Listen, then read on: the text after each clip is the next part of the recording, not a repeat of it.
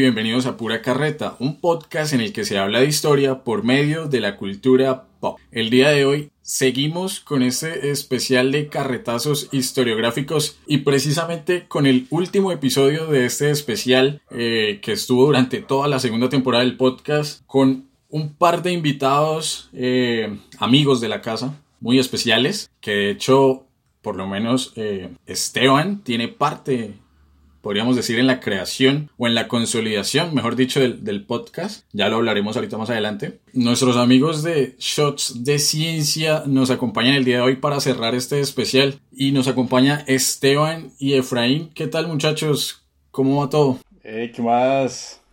muy contento de estar acá. Sí, hola, oigan, gracias por, por la invitación al, parche de pura carreta. Lo logramos. todo, sí.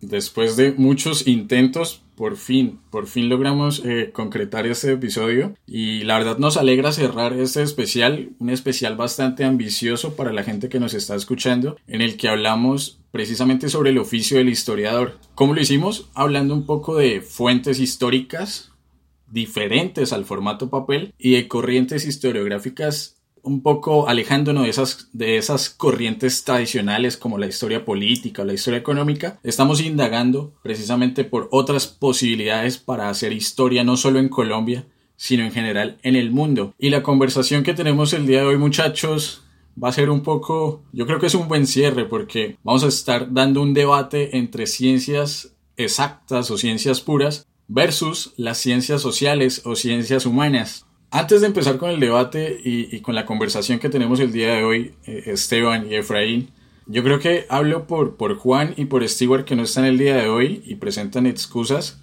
Esteban, mil gracias por ese jingle que nos hizo hace ya casi un año y que le ha dado identidad al podcast. Hijo pucha, ya hace un año, wash. No, parce severo.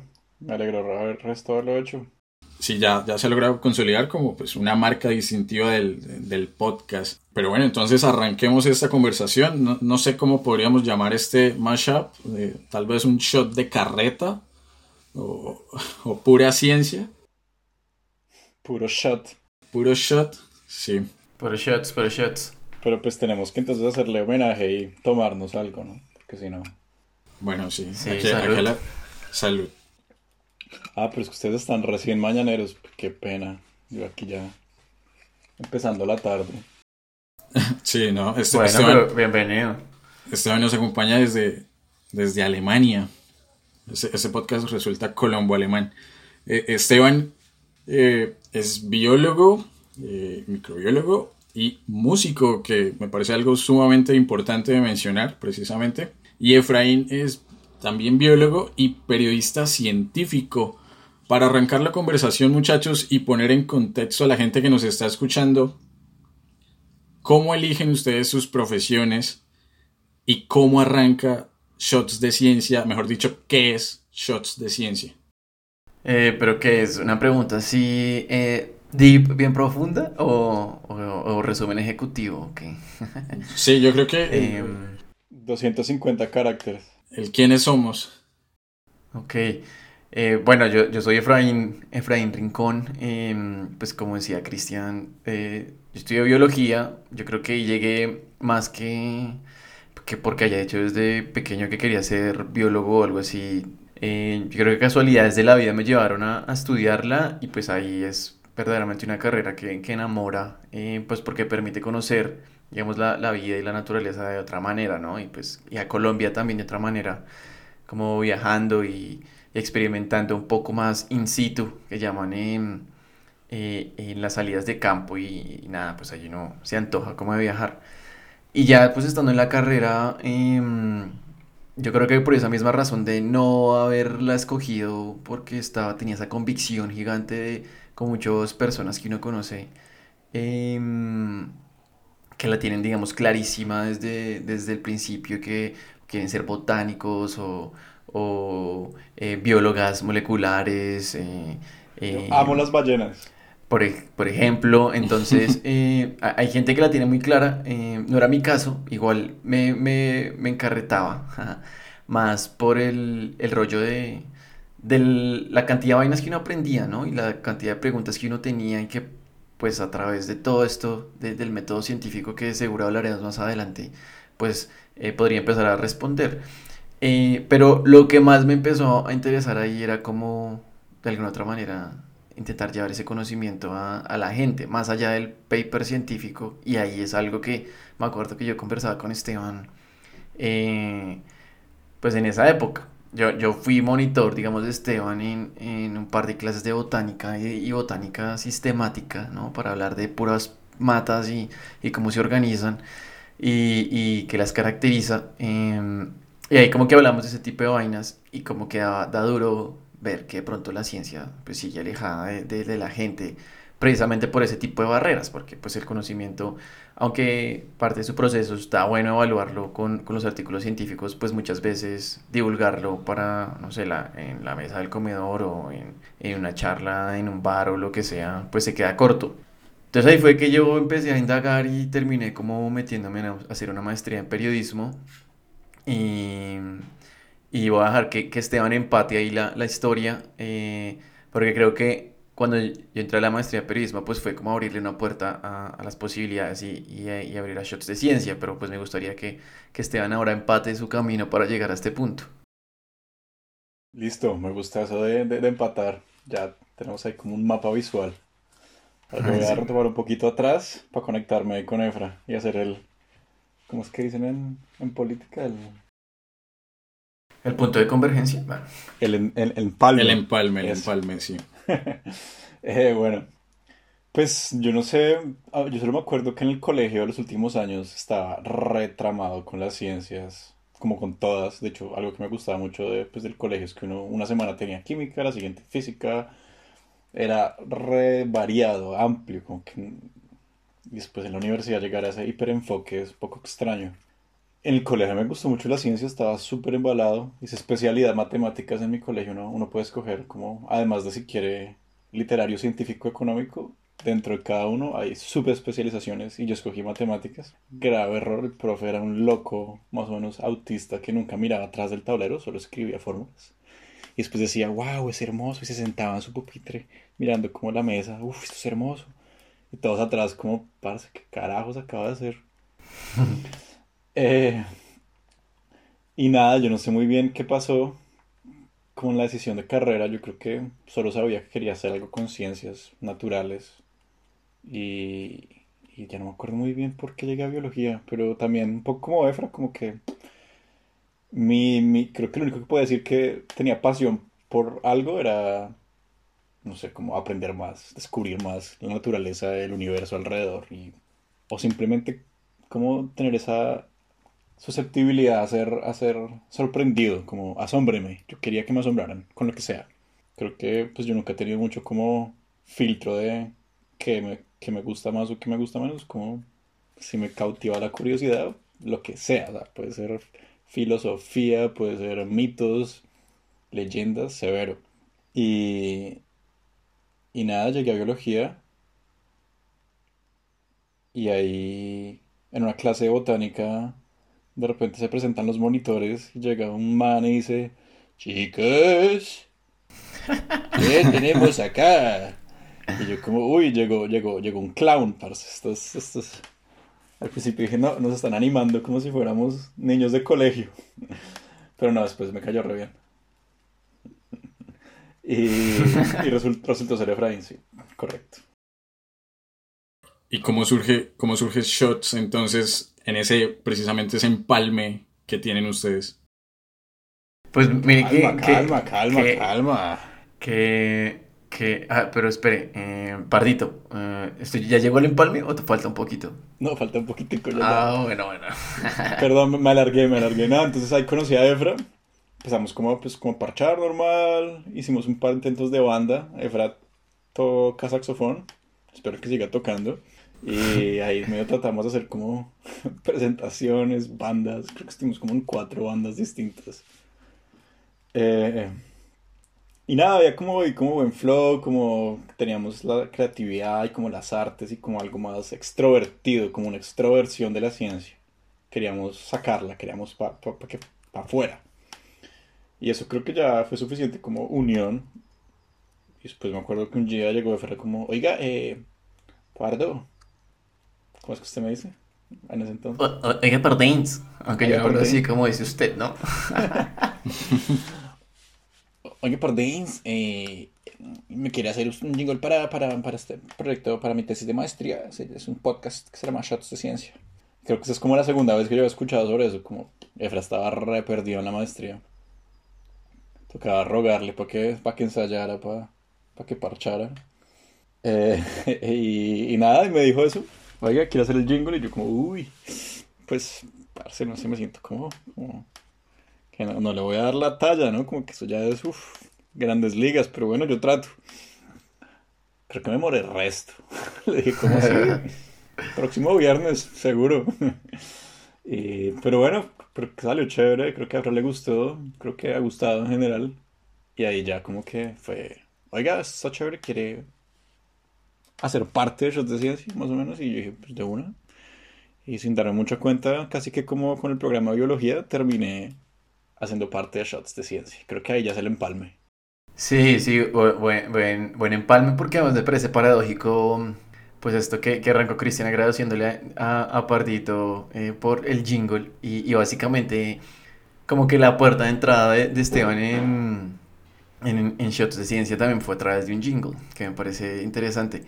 Y, y lo, lo chévere de todo esto fue que me acuerdo mucho que, digamos, estaba esta, este proyecto de podcast que se llama Shots de Ciencia, de episodios, digámoslo, cortos, eh, chéveres y dinámicos eh, hablando sobre la ciencia que se estaba haciendo en, en, los Andes, ¿no? Y no solo las ciencias exactas, por ejemplo, sino también intentar mezclarla con eh, otro tipo de disciplinas, por decirlo así, entre las ciencias sociales también, la psicología. Me acuerdo que con Esteban, eh, pues estaba como ya hecho el check del jingle y también eh, después yo le dije, oiga, quiero que la, la, presentación o la sustentación de tesis eh, pues sea como, pues como que sí como show y que tenga un diferencial ahí eh, y muy inspirado en lo que hace un podcast gringo que se llama Radiolab eh, que ellos hacían sus shows en vivo sus podcasts en vivo y hicimos eso con Esteban y, creo que caló muy bien entre la gente que fue y, o sea, invité al resto de personas y yo dije, uy, pucha, se llenó este auditorio. Eh, hicimos como el mejor esfuerzo eh, de una manera distinta y, y como que nos, los dos dijimos, bueno, a lo mejor que por aquí puede pasar algo. Y Shot de siguió como con el podcast, eh, pero empezó a abrir más, o más bien a crear más sabores, así, así nos gusta llamarle. Entonces apareció el contenido para redes sociales, los videitos para Instagram, las presentaciones en vivo, eh, los artículos que em empezamos a escribir e invitar a otras personas para que escribieran en, en la revista que se llama Ciencia Legible. Entonces en, entre los dos ahí como que empezamos a, a remarle a, todos esos sabores, eh, entre, en, sí, solamente entre nosotros dos, hasta pues hasta hoy, que digamos que ha tenido muchas transformaciones, yo creo que por esas mismas vueltas de la vida, pero pues es un proyecto ahí que se ha mantenido y pues que sorprendentemente, yo lo he estado pensando mucho esta semana de hecho, eh, y digo, eh, pues esta vaina tiene mucho potencial y tanto así que orgánicamente siento que se sigue moviendo y entonces me, me parece que, que pues me, me ha calado como en, en ¿cómo decirlo? Así como en, en mis adentros y decir, pues pucha, es algo que sí o sí tengo que, hoy ojalá tengamos que seguir dándole, como intentar a ver qué pasa, ¿no? Pero de lleno en esto. Entonces, es un poco el, el resumen ejecutivo. No sé si Partito quiere agregar cositas más, pero, pero ahorita así nació Shots de Ciencia, así sigue, así se ha transformado. Y, y, pues siento que ha traído muchas alegrías, muchos aprendizajes, eh, no solo como de conocimiento eh, puro y duro científico, por decirlo así, sino también como experiencia personal e incluso profesional. Y, mejor dicho, Shots de Ciencia es como una barca ahí que nos va llevando eh, entre nuevos mares y toda la vaina. Me parece sí, chévere. total. Y de hecho, ¿qué nos llevó de viaje? Nos llevó a Cali, nos llevó a Medellín. Yo nunca había estado, la verdad, en un viaje, eso todo pago, como que uno no tiene que preocuparse por nada, es como... ¡ah! ¿Qué es esta maravilla? Y eso, es, eso es, la verdad es que es como, no puedo creer que nuestro proyecto, que empezó así como en un parque nos esté llevando al parque Explora, todo pago, con lo que en hotel, eso fue como... Como unos rockstars, güey. Yo me sentía así como... sí, sí, sí, Tal cual, sí. Sí. Pues eso es. Y, es sumamente enriquecedor, Esteban y Efraín, eh, la labor que llevan haciendo ustedes, eh, precisamente. O sea, no hay que dejar de reconocer que, y creo que aquí podemos empezar un poco el debate, en lo personal y en círculos sociales cercanos, uno tiende a asociar lo que es ciencia con la academia pura y dura, ¿no? Con la universidad, con laboratorios, eh, experimentos y demás, pero cosas como muy lejanas, ¿no? Más allá de la gente que por vocación tomó ciertas profesiones relacionadas con la ciencia. Entonces, hay una definición que ustedes dan, eh, que le han dado en ciertas entrevistas, que a mí me parece sumamente eh, pues chistosa, pero a la vez es, es algo muy real dentro de sus motivaciones, y es hacer sexy el conocimiento. Digo yo, precisamente la gente, y vuelvo a insisto, tiene una visión de lo que es hacer ciencia en Colombia como muy cuadriculada, ¿no? Eh, e incluso yo la tenía. ¿Por qué elegí yo estudiar historia? De lleno yo dije, yo con las matemáticas no me las llevo. Tengo que algo que no tenga matemáticas y pues tenía el gusto por la historia, me metí de historiador.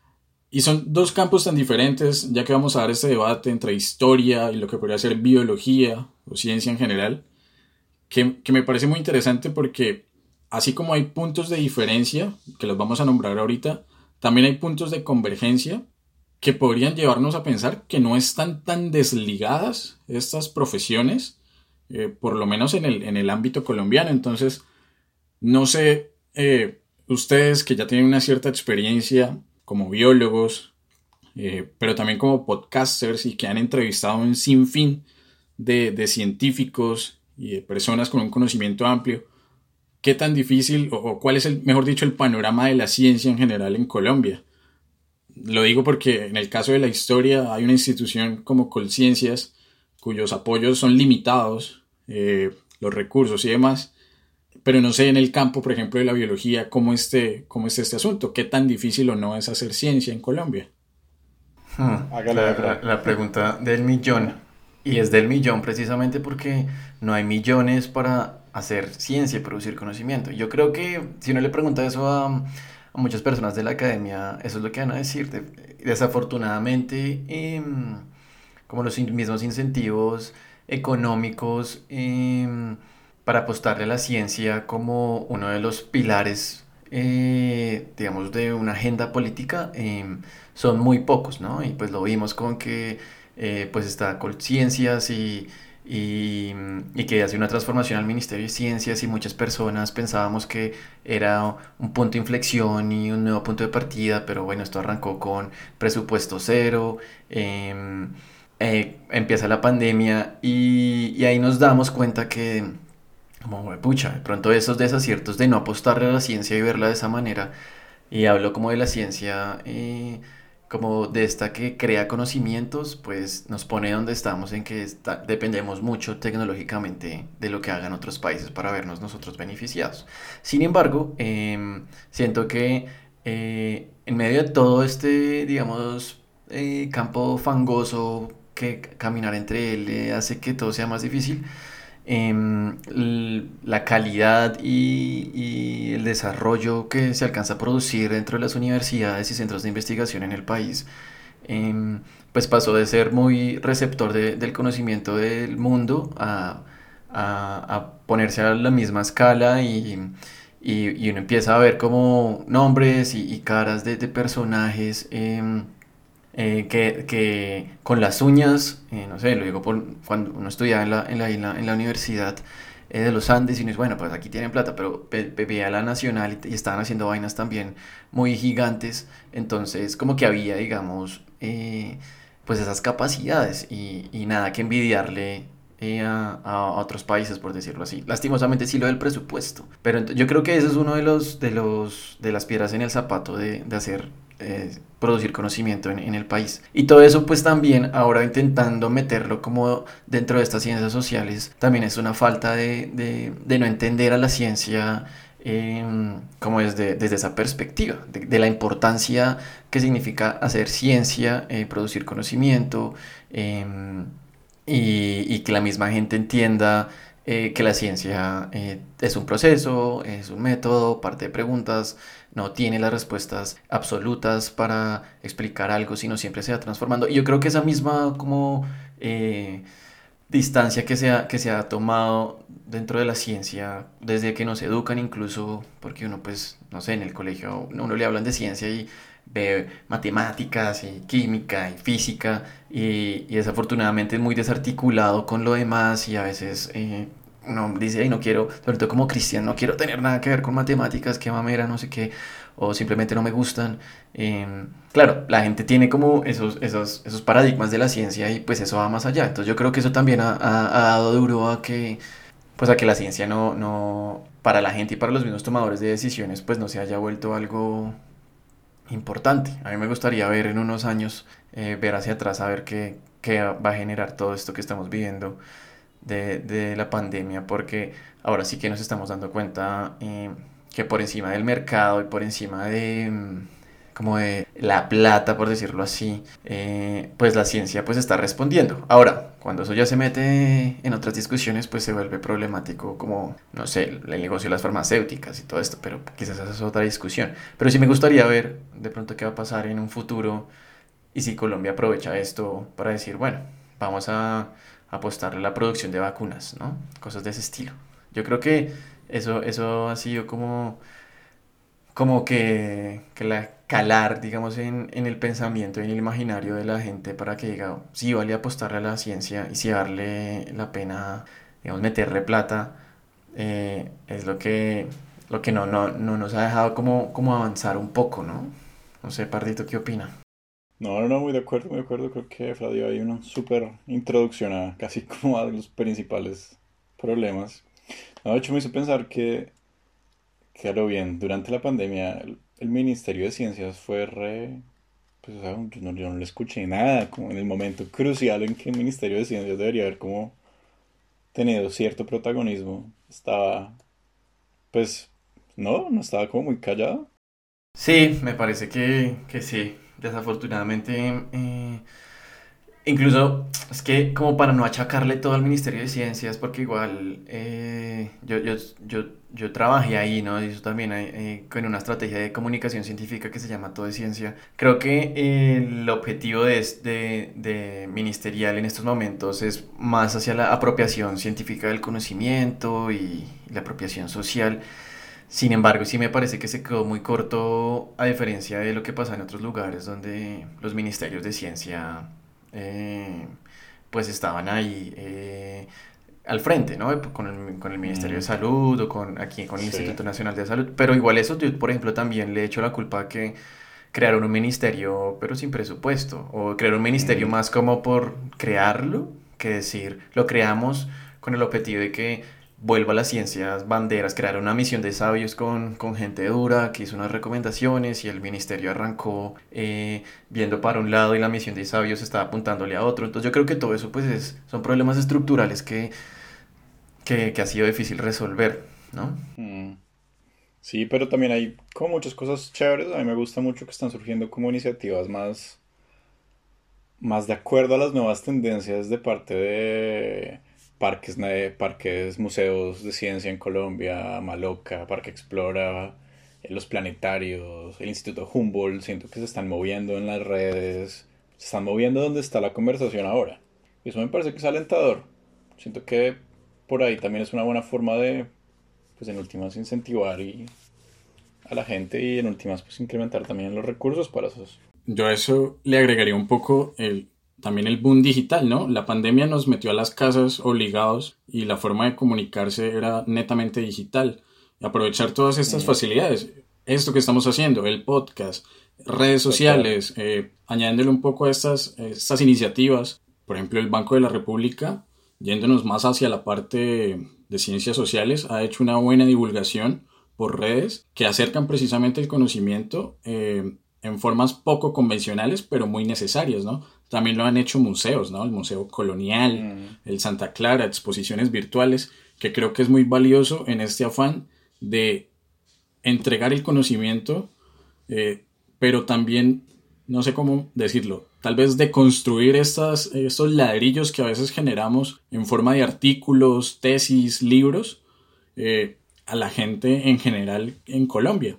Y precisamente, eh, pero bueno, ya un poco de pronto yéndonos hacia la intimidad de la ciencia en general, hacia su, el centro, pues, el quid de la cuestión, y comparándolo con la historia, nosotros tenemos en historia un debate muy amplio que no se ha cerrado todavía y no creo que tenga un cierre y es cuándo empieza la historia. Y se ha dicho que la historia, porque hay una prehistoria, ¿no? O un término coloquial que habla de prehistoria. Y dice que la, que la historia arrancó con la escritura, lo cual uno podría entender como algo lógico, porque desde que hay registros, testimonios, llámese en piedra, arte rupestre, o en el mismo papel o los papiros, pues hay una posibilidad de que personas en el futuro puedan reconstruir el pasado. Sin embargo, ¿qué hacían? O sea, lo que hacían antes los Australopithecus, Homo sapiens en general, no es historia, es un debate que está ahí. Y precisamente, ¿cómo podemos compararlo con el nacimiento del, método científico? Porque siento yo, ¿desde cuándo se hace ciencia en, en el mundo? Porque si me pregunten a mí, yo diría, a ver, eh, los cavernícolas experimentaban por medio de la prueba y error, llegaban a conclusiones que les facilitaban la vida. Por ejemplo, pasar de sociedades, de sociedades nómadas a sociedades sedentarias que desarrollaron la agricultura o desarrollaron la, domesticación de animales, yo diría ese puede ser un, un punto de partida de la ciencia que los positivistas decimonónicos se hayan apropiado en el 19 de estos discursos y hayan desconocido el anterior es otro cuento. Pero entonces, ¿dónde ubicarían ustedes el punto de partida de la ciencia y del método científico? Mm. ¿Quiere ir primero, Efra, o le hago? No, si quiere, hágale. Pues, de hecho, con respecto a lo que usted dice de la historia, yo siento que ahí uno puede robarle un poco de, de ayudas muy interesantes a las ciencias más teóricas y es usar marcos de referencia porque si el debate es cuando empieza la historia pero de repente uno de los criterios es la escritura allá estamos hablando de la historia humana y puntualmente de Homo sapiens entonces pues ¿por qué no simplemente es componerla en diferentes marcos?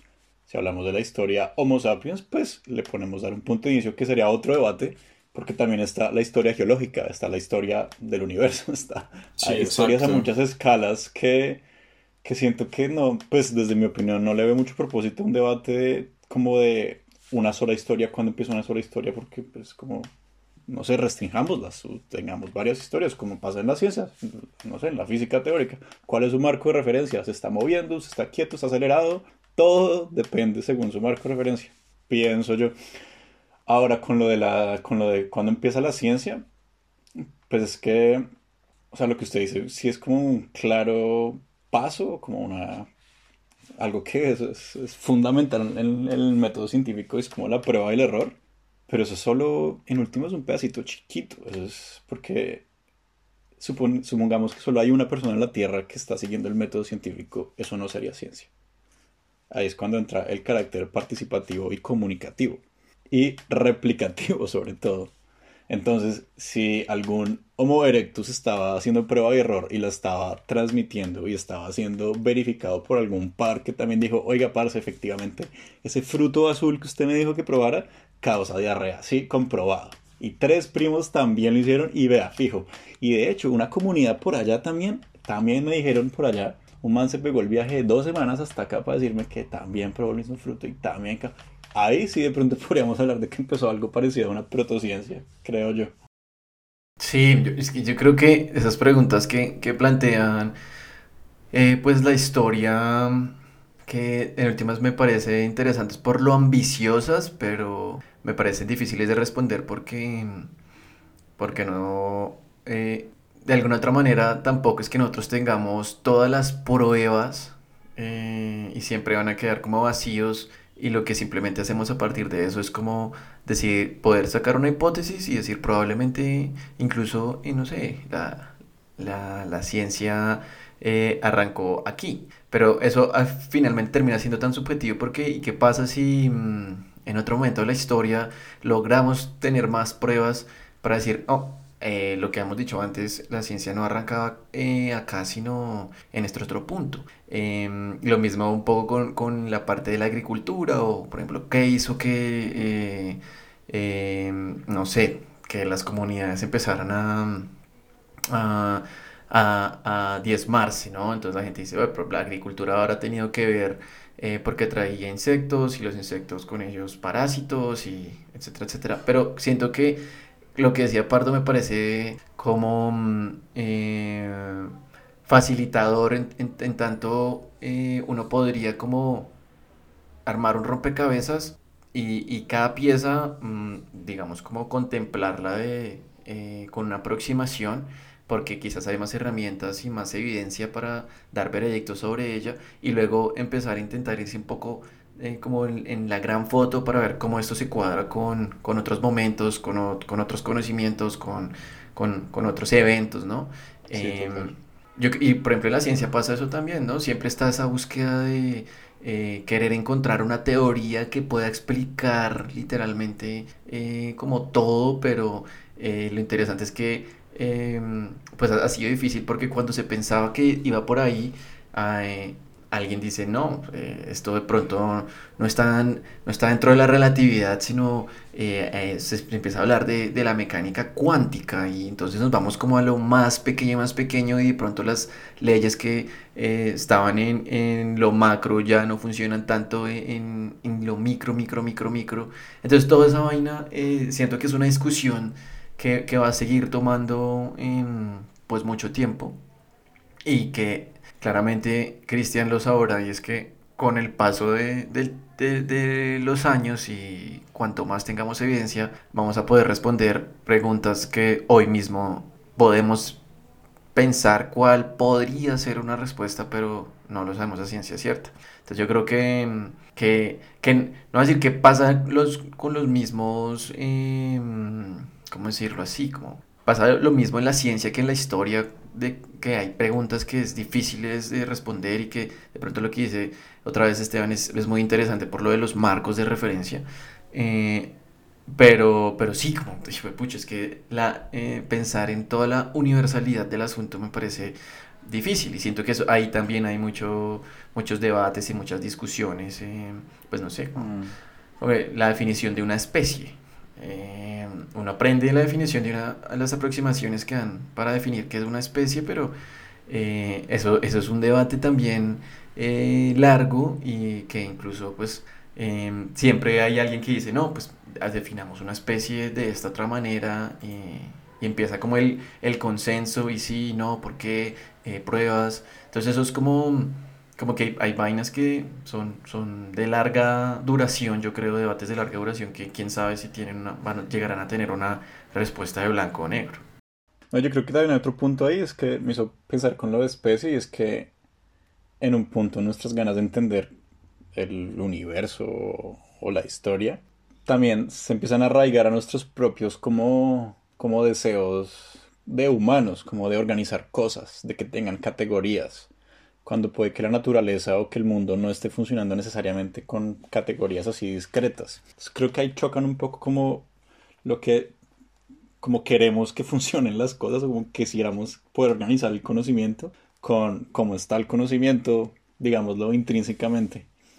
lleva como a cosas chéveres como parce, especies, es, como dice Efra, esa vaina que pues, varía según organismos, según grupos tiene como varias excepciones. Es como difícil de definir porque estamos tratando de decir, ah, no, los organismos van a funcionar así como con unidades discretas cuando son pues poblaciones supremamente volátiles que se mezclan, evolucionan, cambian, se juntan, se separan y que a nivel microscópico es una cosa, a nivel macro es otra, entonces es una vaina de pues de una complejidad tan grande que, que esperar que funcionen así tan discretamente, organizadamente, pues se vuelven herramientas muy útiles pero creo que hay que entender también qué es eso sobre todo, ¿no? A mí me hace pensar en un debate que hay en la historia y es en el de categorizar eh, absolutamente todo, que se dio sobre todo en el 19, cuando, bueno, la herencia de la filosofía positivista y luego la historia positivista tuvo un afán impresionante, uno, por periodizar prácticamente todo. Entonces hubo la categoría de prehistoria, eh, historia antigua, el, por ejemplo el, concepto de medieval, que es tan discutido porque lo que fue el medioevo en Europa no se compara en lo absoluto a lo que fue precisamente el transcurrir de esos mismos años en lo que hoy es Asia o América. Y bueno, hay que, yo creo que hay que señalar, creería yo, me atrevo a, a afirmar que en la ciencia igual pasa, todo sale o todo se deriva de unas disertaciones eurocentristas, así como, como en la historia. Entendiendo que pues estamos en, Occidente, ¿no? No podemos comparar mm. cómo se ha desarrollado la ciencia en Oriente ni la historia en Oriente, que son dos cosas brutalmente diferentes. Pero en Occidente, que es el campo que conocemos, digamos que la historia en el 19, o bueno, a partir del 19, tuvo un afán de categorizar, periodizar y precisamente equipararse a las ciencias exactas copiándole el método científico. Entonces surge el método histórico que buscaba, y ustedes me, corregirán muchachos, Esteban, Efraín, cumplir con los siguientes requisitos que creo son los que tiene el método científico. La observación, la formulación de hipótesis, la experimentación, las conclusiones y la publicación y comparación. Un poco se buscaba eso en la historia y dar resultados fijos e inamovibles. Algo que nunca logró la historia, por ejemplo, es formular leyes. Quizá teorías sí, pero leyes generales en la historia no existen. Y aún así hay gente que en pleno siglo XXI sigue diciendo que la historia es una ciencia y que no es una disciplina. Entonces, no sé, hablando un poco ya de estas categorías o de estos pasos del método científico, ¿cómo ven ustedes el desarrollo? Si ha sido eurocentrista y si es correcto que por lo menos la historia o en general las ciencias sociales se desliguen de, este grupo. O sea, no, ciencia no estamos haciendo como tal. No sé. Mm, pues digamos, a, esa pregunta de, de, cómo se ha conformado o configurado eh, la ciencia eh, desde, desde Europa y luego el norte global y, y que pues de, en últimas terminamos como replicando un mismo modelo, creo que sí, es cierto.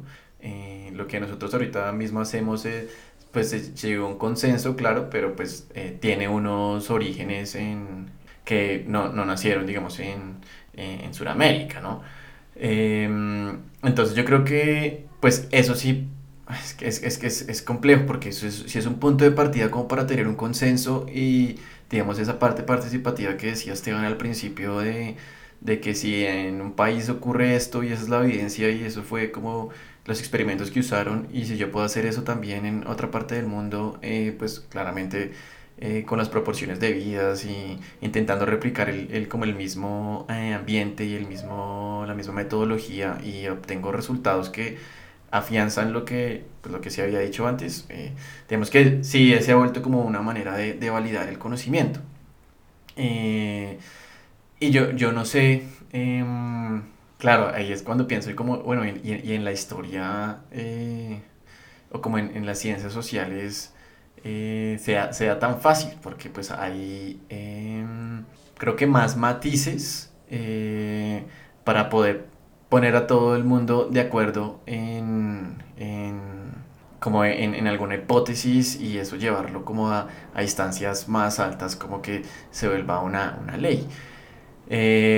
Pero aún así, como que esto que nosotros en la ciencia conocemos como, como estas categorías, pues finalmente son pedazos que nos permiten explicar un, un fenómeno y que nos facilitan la vida, por decirlo así, para, para entenderlo. Eh, no sé, pienso como en las leyes de Newton, técnicamente permiten explicar el comportamiento de, de, muchos cuerpos, pero cuando uno ya intenta eh, poner eso como en, en, el universo y meterse con la relatividad, pues eh, ya, no, ya no tiene mucho sentido. Y ahora de pronto la relatividad es la que debería llevar la parada, pero igual aún así en el colegio nos siguen explicando las leyes de Newton y, tiene sentido en tanto nos permite eh, pues pararnos en, en, posiciones para entender un, un fenómeno. Eh, pero no sé si, y claro, también hablo desde el desconocimiento, desde las ciencias sociales y me parece que eso es más difícil hacerlo porque precisamente está esto de, no sé, en términos de, en puntos de vista históricos, pues claramente la historia se, se construye... Eh, pueden haber muchas versiones de la historia, ¿no? Y muchas veces dicen, eh, pues la historia que uno conoce es, no sé, ¿no? Pues estaba pensando ahorita en el debate de las estatuas, y yo decía, pues, pucha, pues es que yo, eh, no sé, yo, yo sé que tumbaron a la, la estatua de Gonzalo Jiménez de Quesada, o, o la de Belalcázar en Cali, y yo digo, claro, pues porque esa historia es construida a partir del, del relato español y de la colonización y toda la vaina, pero sí sé, digamos, esa historia eh, no es la misma de, pues, de los indígenas que estaban aquí eh, antes de que llegaran pues estos colonizadores y esa es otra historia que ha, sido pisada por decirlo así. Entonces siento que ahí cuando desde donde uno se para desde ese marco de referencia de pronto eh, creo que lleva más difícil a, a, decir un, un, consenso y por eso hay tantas como versiones de, de, la historia y uno puede incluso aprovecharse más fácil, porque no estoy diciendo que en la ciencia también pasa resto, que se aprovechen de, de ciertos resultados de una manera muy subjetiva para más o menos mostrar lo que se quiere. Y, y siento que en la, en la, en la historia o en, o en, las ciencias sociales quizás me equivoco, claramente. Es, más, eh, es más difícil llegar a un consenso de algo como absoluto. Ahora no estoy diciendo que la ciencia en lo, lo, absoluto es mucho más fácil de llegar, pero de pronto hay nociones que sí se han establecido, han establecido tanto y se han convertido dentro del consenso mundial de que eh, un metro es esto y un centímetro es esto y, y una atmósfera es esto, eh, que de pronto queda más fácil como, como establecer ciertas discusiones, por lo menos dentro de un lenguaje. Ahora, ahí con las ciencias sociales me parece como una vaina muy complicada. No sé, Esteban o Cristian, ¿ustedes cómo la ven? Porque eso sí que me parece difícil. Quizás no tenga una respuesta exacta.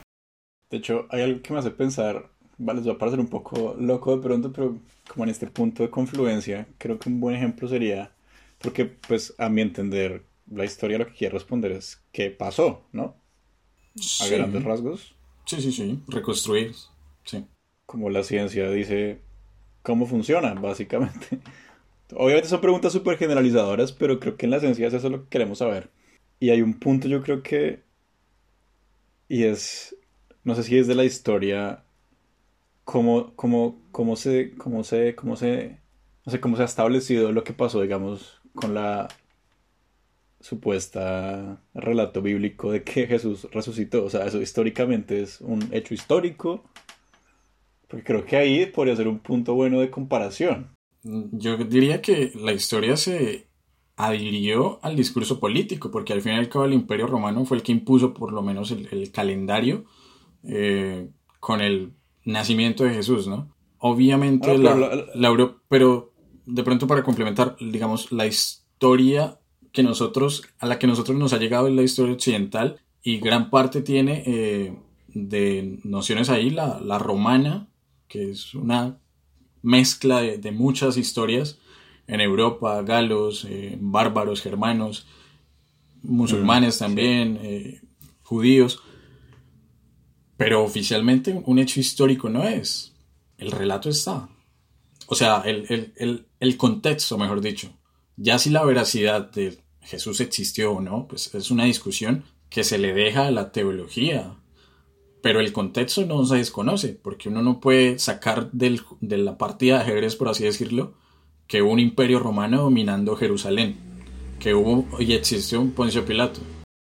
Pero mi pregunta no era tanto como, o sea, de dónde viene esa historia, era como, como historia, como, como historiador. Si alguien le pregunta, oiga, Jesús resucitó, ¿usted qué dice? Yo, hay, hay uno no sé, para mí eso es un mito, es, complicado, ¿no?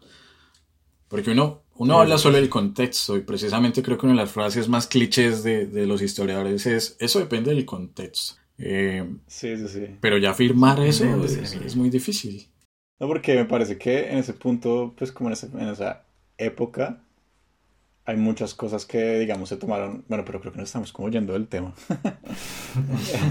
eh, pero sí, bueno, no sé, es que esto está, difícil. Em, creo que igual intentar como Porque igual eso es lo que estamos intentando hacer, ¿no? Ver si la, la, la, la metodología de la ciencia como una biología cala eh, en lo que también eh, busca la, historia. Em, yo creo que igual al fin de cuentas, no sé, está, está como estas grandes preguntas de decir, con la evidencia y, como, y el contexto que dice Cristian, eh, pues vamos a ver cuál es esa, aproximación a la historia universal, digámoslo así, ¿no? Entonces, eh, eh, de pronto para ciertas cosas sí ha sido más fácil determinar como, bueno, podemos decir que eh, el universo nació en este punto, el mundo y el planeta nació en este otro, em, y ahí como que dentro de esas mismas voces que se van como afianzando y la evidencia que va apareciendo, pues uno sí podría tener como más certeza de, de, de, algún evento, como por también ponerle como un punto de partida. Pero, pero sí me, me parece difícil que uno, eh, pues dentro de las ciencias sociales, se pueda como aplicar la misma, la misma vara, por decirlo así, eh, que, que es que también como me, me, me, genera conflicto lo con otras disciplinas, porque, porque siento que sí se podría, eh, pero habría que buscar el cómo, ¿no? Pero bueno, no sé, no sé ahí qué, qué tan fácil es el, el, el asunto. Eh, no, que, que, quería complementarle a, con lo que decía Efra, y es que creo que también es muy importante como, pues, no, no creo que sea único de la ciencia, pero es de cualquier estudio, es como saber las limitaciones, como, vea, de aquí para allá tengo cero certeza, tengo uno de certeza, le puedo decir más o menos que pudo haber pasado esto o esto, que igual en la ciencia hay zonas en que es como, oiga, pues aquí creemos que pudo haber pasado eso, como pues, la formación de la Tierra, son vainas que tienen una medición muy precisa, pero pues no hay forma de tener una evidencia directa, entonces es como tenemos una cierta incertidumbre, pero tenemos mucha, mucha evidencia indirecta de que esto fue así. Entonces, ¿cómo saber esas limitaciones? Yo creo que también es clave. No, sí, totalmente de acuerdo. Y de pronto es algo en lo que, por lo menos el gremio de historiadores, es muy caprichoso y muy orgulloso de no aceptar esas limitaciones y pretender que eh, todos los textos que se están generando, todas las investigaciones, son verdades absolutas. Eh, es muy difícil porque, y lo mencionaban hace un rato ustedes muchachos, hay muchas versiones de la historia y la que conocemos en mayoría es la versión de quienes a ver, esta es otra frase cliché, ¿no? La historia de los ganadores, la historia de los vencedores. Eh, pero sin duda alguna hay muchas vertientes, muchas cosas que se dejan por fuera, muchos sesgos también a la hora de investigar. Ahí podríamos incluso hablar de la subjetividad, ¿no? Porque somos sujetos en un presente hablando y reconstruyendo un pasado. ¿Qué tanto de lo que nosotros somos le imprimimos a la investigación que estamos realizando? No sé si de pronto en la ciencia es un poco más, un poco más leve eso pero en la, en la historia es difícil. No, no es fácil, por ejemplo, hacer una investigación, qué sé yo, sobre falsos positivos, eh, ahorita que se está hablando tanto, eh, sin tomar partido, ¿sí? Es, es, sumamente complicado ser objetivo y creo que la objetividad en la historia y en las ciencias sociales por lo menos es o debería ser nula, porque uno es un sujeto activo político y que está investigando. Frente a eso, creo que hay dos conceptos en la ciencia que son claves para entender o aplicar la diferenciación con las ciencias sociales y es el tema de la predictividad y la repetitividad.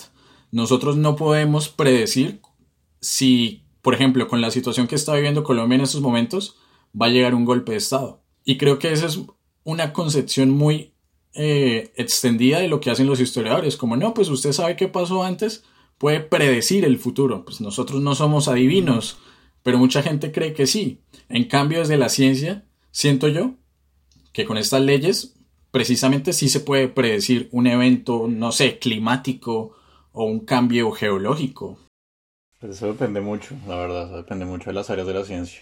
Por ejemplo, el clima es de las vainas más jodidas de predecir. Tienen como un margen que creo que no es más de 90 minutos lo que se puede predecir con con mucha precisión. Entonces eso depende mucho también, y eso creo que es algo que es muy importante, es que uno tiende como, seguro yo también lo hago con las ciencias sociales, como empaquetar todo en una misma, misma bolsa, ciencia. Y es como, cada área, incluso subárea, cosas re específicas, funcionan muy distinto, tienen poder predictivo muy distinto. Es, no sé, hay también un tema como de, de información.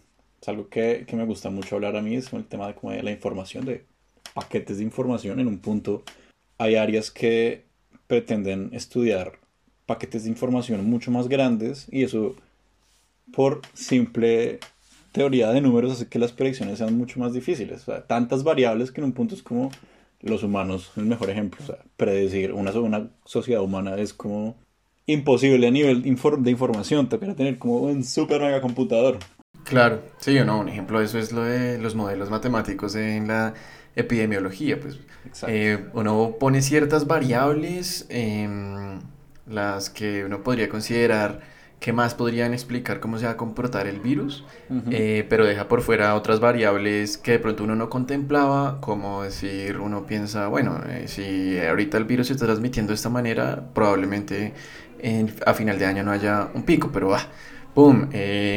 No hay un relajamiento, em, o más bien hay un relajamiento en las medidas, la gente se ve con, con, las familias, eso no estaba dentro del modelo y entonces ahí ya queda difícil de predecir y nadie sabía, por decirlo así, que eso podía pasar, ¿no? Como la bolsa de valores. Sí, por pues Esos completamente estocásticos. Como no puede ahí medio decir, uy, esto va para arriba y acertar, pero predecirlo como tal, pues se vuelve muy difícil. Claro, ahí uno, ahí uno podría, digamos, ver otra vez dentro de cómo se encasilla, ¿no? Uno sí podría de pronto tener un poco más de rango de maniobra para decir, este cuerpo, eh, no sé, como jugando billar, ¿no? si yo le pego a, este pedazo, a, este, a esta parte de la bola, va a pegar contra esta banda, sí, eh, ahí va a cambiar el efecto, pero digamos, es, eh, a fin de cuentas termina siendo un, un marco de referencia, un mundo, en otras palabras, pues controlado. Y eso es lo que precisamente es difícil de, de tener sobre otros fenómenos. Pero ahí yo quería decir una cosa, Cristian, y no sé, no estoy tan de acuerdo con eso que usted dijo al principio de, de, que uno no puede hacer un estudio, digamos, de los falsos positivos en completa objetividad. Pues yo la verdad creo que sí. No sé si completa objetividad, seguramente siempre va a haber un... En un obviamente sí hay un cierto punto de subjetividad en todo, pero yo sí creo que uno puede hacer en cualquier área estudios, pues con la objetividad suficiente para hacerlo pues imparcial. A ver, completamente objetivo no, no va a ser, es, es cierto, por más, qué sé yo, que sea un, un investigador eh, norteamericano hablando sobre el tema. Yo siento que mm, es difícil, lo hablaba desde la experiencia de ser un nacional escribiendo sobre un mm. proceso, un evento histórico tan, tan difícil. Bueno, eh, de pronto tiene que ver eso con las conexiones personales en mayor o menor medida frente a un evento o a un proceso. No, claro, y eso es un punto que es difícil, o sea, que todas las personas pues tienen un momento ahí que se enfrentan. Usted va a poder de verdad ser como, entre comillas, objetivo o creo que temer reconocerlo, como me siento impedido porque estoy demasiado conectado con esto. Claro. Y no todos lo hacemos, es uno de los sesgos importantes como científicos, tenemos que estarnos mirando todo el tiempo. Porque la idea no es irse al otro extremo, ¿no? Entonces, como la historia la escribieron solo los vencedores, entonces, no, vamos a debatir esto y vamos a reescribir la historia. Y entonces ahora toda la historia la escriben solamente los perdedores o los sectores subalternos. Hay que darle voces a todos los actores. Siento yo que precisamente es el, problema es cómo darle voces si por lo menos, eh, hablando de este tema de falsos positivos, Documentación oficial militar existe, que no den acceso a ella es otra cosa, pero documentación de las víctimas, muchas veces es difícil acceder a la voz de las víctimas. Entonces de pronto va un poco eso, como el limitar. Quiero hacer una investigación de falsos positivos, pero el Ministerio de Defensa no me da acceso a sus fuentes, entonces dejo constancia de eso. Eh, es, difícil. Ahorita, por ejemplo, que, hablaban de virus y todo este tema de predictividad, a mí me pareció súper, mm, no sé, súper maluco cuando inició la pandemia, todo el mundo dijo, es que la historia debió haber predicho esto porque todos los años 20 de cada siglo hay una pandemia. Y hace un siglo se dio la gripe española. Entonces es una tendencia. un siglo antes. Y que en el, en el medioevo también por esos años, o sea, los 20 se dio la, la peste negra. Entonces siento yo que es reducir la historia simplemente como a, pues sí, le atinó y, y entonces sí, una pandemia. No, pero yo creo que eso pues, es más como no sé, los trolls que hay en todas partes. O sea, son como críticas que creo que la gente lanza al primero que, que encuentra. la verdad es como... Hay una pandemia, ¿a quién le echamos la culpa? ¿Quién está más cerca? A un historiador. Usted, maldito, ¿por qué no?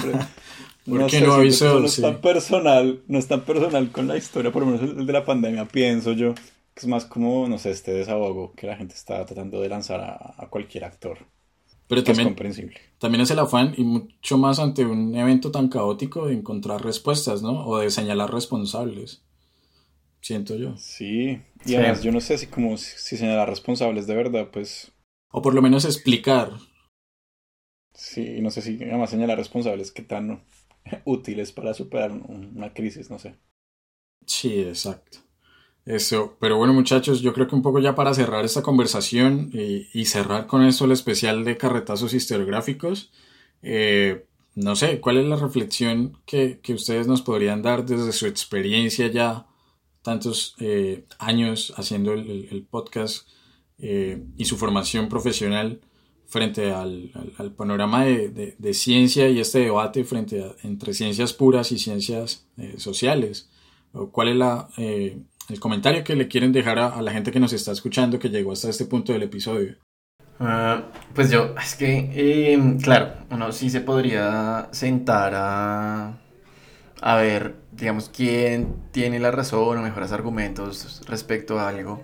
Pero algo que, por ejemplo, sí he aprendido, eh, como eh, haciendo shots de ciencia o incluso tocando temas que hacen parte de las humanidades, em, eh, es que alrededor de las ciencias sociales, por decirlo así, em, uno se vuelve muy interesante estudiar cómo es que funciona la ciencia. Entonces, por todos estos estudios sociales de la ciencia me parecen eh, muy interesantes precisamente porque se llegan a este tipo de discusiones, ¿no? Y, a, fin de cuentas, em, creo que me parece muy valioso que, que uno se empieza a meter, por ejemplo, en esto de la historia de la ciencia para precisamente ponerle contexto, de decir, bueno, eh, eh, no sé, yo me imagino en, en unas décadas eh, ¿Cómo, ¿Cómo, no podría ser esa lectura geopolítica de lo que está pasando en estos momentos, por ejemplo, con las farmacéuticas, las vacunas, eh, Estados Unidos por un lado, China por el otro lado,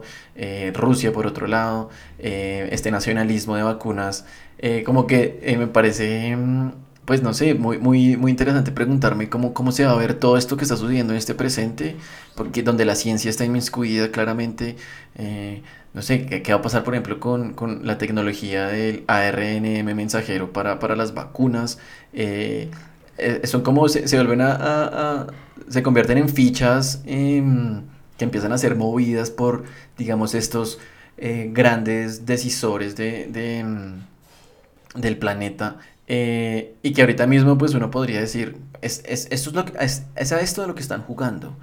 Eh, pero de pronto en unos años cambia el panorama y no nos sabe eh, o nadie se lo esperaba. Y a fin de cuentas, en, cuando alguien se, se devuelve eh, y estemos en, en, otro momento de la historia, pues uno podría ahí sí decir, pucha, no sé, lo que pasó en la carrera espacial entre la Unión Soviética y Estados Unidos se parece un poco a lo que está sucediendo, ¿no? Como la ciencia como una bandera política para pisar más duro en el mundo. Eh, ¿qué, ¿qué, puntos en común hay? ¿Qué, qué preguntas eh, sabemos?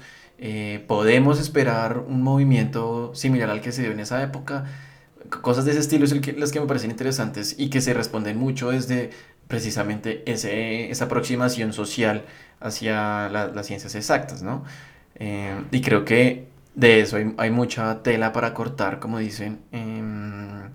Y pues me parece pues no sé, ahorita yo por ejemplo me pregunto, eh, ¿por qué la, la gente, o qué, está pasando digamos con, con, la crisis climática y el cambio climático, ¿no? ¿Por qué todavía es difícil eh, que esto se vuelva eh, como como una narrativa similar a la que ocurrió por la pandemia, claro, y, y todas esas aproximaciones, decir, bueno, porque es una escala temporal mayor, porque no, los efectos no se están viendo inmediatamente, pues eso tiene aproximaciones sociales del comportamiento de las personas, de, de, de la, la, manera en que funciona, digamos, el, el, el raciocinio del pensamiento, Entonces eso me parece que va de muy de la mano con, con las ciencias sociales y que de pronto sería difícil eh, solo irnos como por explicaciones científicas que se quedarían quizás cortas si no se marcan dentro de un contexto. Creo que esa, esa palabra del contexto es la que a mí me, me parece clave ahí. Sí, total, total. Y de hecho, creo que también es clave entender que, no sé, por lo general, en mi experiencia, siento que siempre que hemos tocado un tema que involucra al ser humano, crece en complejidad, pero ridículamente, y solo nos muestra que, que ahí ya la ciencia deja de ser como, pues, como la que nos va a dar la respuesta, porque solo nos está dando el lado científico, y cuando involucra a los humanos ya no es solo ciencia. Y eso creo que fue mis grandes aprendizajes con shots de ciencia, como darse cuenta que, no sé, el tema, la, la, la, la ciencia en la salud, por ejemplo, es otro tema que no se compara tanto con la biología, muy poco, es como otra forma de hacer ciencia porque tiene un nivel de dependencias y de matices y leyes ya es como un tema, o sea, es muy complejo, es muy complejo, entonces creo que como conclusiones es esa, primero, que entender que lo que involucra a los seres humanos es muy complejo y hay que reconocer, hay que identificar esa complejidad y poderla denunciar y poderla mostrar como, oigan, eso es complejo por esto, por esto, por esto. Y yo sí creo que todos los científicos deberían involucrarse más con ese lado social, porque cualquiera que sea la rama de la ciencia, por un lado u otro, está involucrado, sea por cómo se financia o por qué equipos va a usar o quién le va a dar plata para el telescopio. Pero también por el otro lado, creo que podemos aprender mucho de, de la ciencia y, creo que no es solo la ciencia, pues yo, yo se lo atribuyo mucho a la ciencia, pero hay vainas que son muy, no sé, no, no, no, no, no es de la ciencia, no sé, rigurosidad, como eh, buscar varias fuentes, creo que solo tenemos miles de disciplinas, eh, corroborar con expertos, pues, también creo que son muchos lineamientos de periodismo incluso. Creo que son cosas que, pues que, no sé, todo, todo el mundo debería tener en cuenta, la verdad. Sí, totalmente. Como última reflexión, no sé, me hicieron pensar, por ejemplo, uno no puede entender la catástrofe de Chernobyl sin una mirada científica, pero también una mirada histórica. Y creo que la, la, la invitación es, no somos lo mismo, es decir, ciencias sociales o eh, humanas y ciencias puras y exactas no son lo mismo, pero pueden trabajar muy bien juntas. ¿sí? Dentro de todas las diferencias que tienen eh, y todas las eh, convergencias que también hay, hay camino por trabajar y hay un recorrido que tal vez ya empezó, o si no, pues hay que plantearse cómo, cómo desarrollarlo con un poco más de, de ambición. Sí, total. Pero, pero bueno, muchachos, eh, pues nada, agradecerles de nuevo, eh, Esteban y Efraín, que hayan eh, participado acá en el podcast en pura carreta con este episodio, eh, con este debate que, acabamos de dar sobre ciencias exactas, ciencias sociales. Saben que esta es su casa también para cualquier, cualquier cosa. Y nada, yo creo que un poco para, para recordarle a la gente dónde pueden encontrar shots de ciencia, redes sociales y plataformas. Eh, nada, pues gracias de antemano, Cristian, por, por abrirnos el espacio. Eh, creo que nos parece, digamos, este tipo de colaboraciones, pues hacen parte también un poco de lo que estamos hablando, de, de la importancia de, de, no ver las cosas como el podcast de historia y el podcast de, que habla de cosas de ciencia, ¿no? Pues más bien el podcast que está hablando de aproximaciones desde la historia y la ciencia y, todo este tipo de discusiones que, que es en últimas lo que creo que también quiere hacer Shots de Ciencia es como mostrar a la, a la gente que, que la, ciencia está en muchos lugares y solo hay que a, hilar un poco más fino para darse cuenta de eso. Eh, eh, y pues obviamente pues extenderle al el agradecimiento pues a, a, los otros compas suyos que, que no están por abrirnos este espacio y, seguramente sí, ojalá podamos hacer más cosas eh, en el futuro. Y pues para la gente que quiera eh, estar pendiente de lo que pasa con Shots de Ciencia, pues decirles que nos sigan por redes sociales, por Instagram, eh, por Facebook, eh, Twitter y mm, que se conecten al podcast a través de las distintas plataformas como Spotify, Google Podcast, no sé si estamos en Anchor, pero Pardo tiene más claridad sobre eso. ¿Qué es eso? ¿Qué es? No, eh, pero sí, mejor dicho, ahí estamos muy conectados y, y nos pueden buscar. Sí, Cristian, muchísimas gracias y a los demás de pura carreta, que parche tener como podcast, como se va a empezar como un parche de podcast, como podcast amigos. Y eso es chévere, eso enriquece mucho también este, este ecosistema podcastero que sigue creciendo mucho y es muy chévere. Entonces, muchas gracias, Cristian Severo. Estuvo severo la carreta. Qué buena carreta, pura carreta. Pura carreta. Pura carreta. Tal cual. Sí, señor. bueno, muchachos, eh, mil gracias y a la gente y a la gente que nos está escuchando, eh, de nuevo gracias por conectarse durante toda esta temporada, esta segunda temporada del podcast, que fue muy intensa, episodios semanales, eh, un poco en caminos paralelos, los carretazos normales con películas, series, anime y los carretazos historiográficos, una preocupación que teníamos por debatir un poco con grandes invitados y qué mejor que cerrar con shots de ciencia sobre el oficio del historiador. Entonces, nada, Pura Carreta lo consiguen también Instagram como Pura Carreta Podcast y Twitter como Pura Carreta Pod. Todas las plataformas de podcast habidas y por haber, por ahí nos encuentran. Y esto es todo. Bueno, nos vemos y chao, chao. chao. Adiós.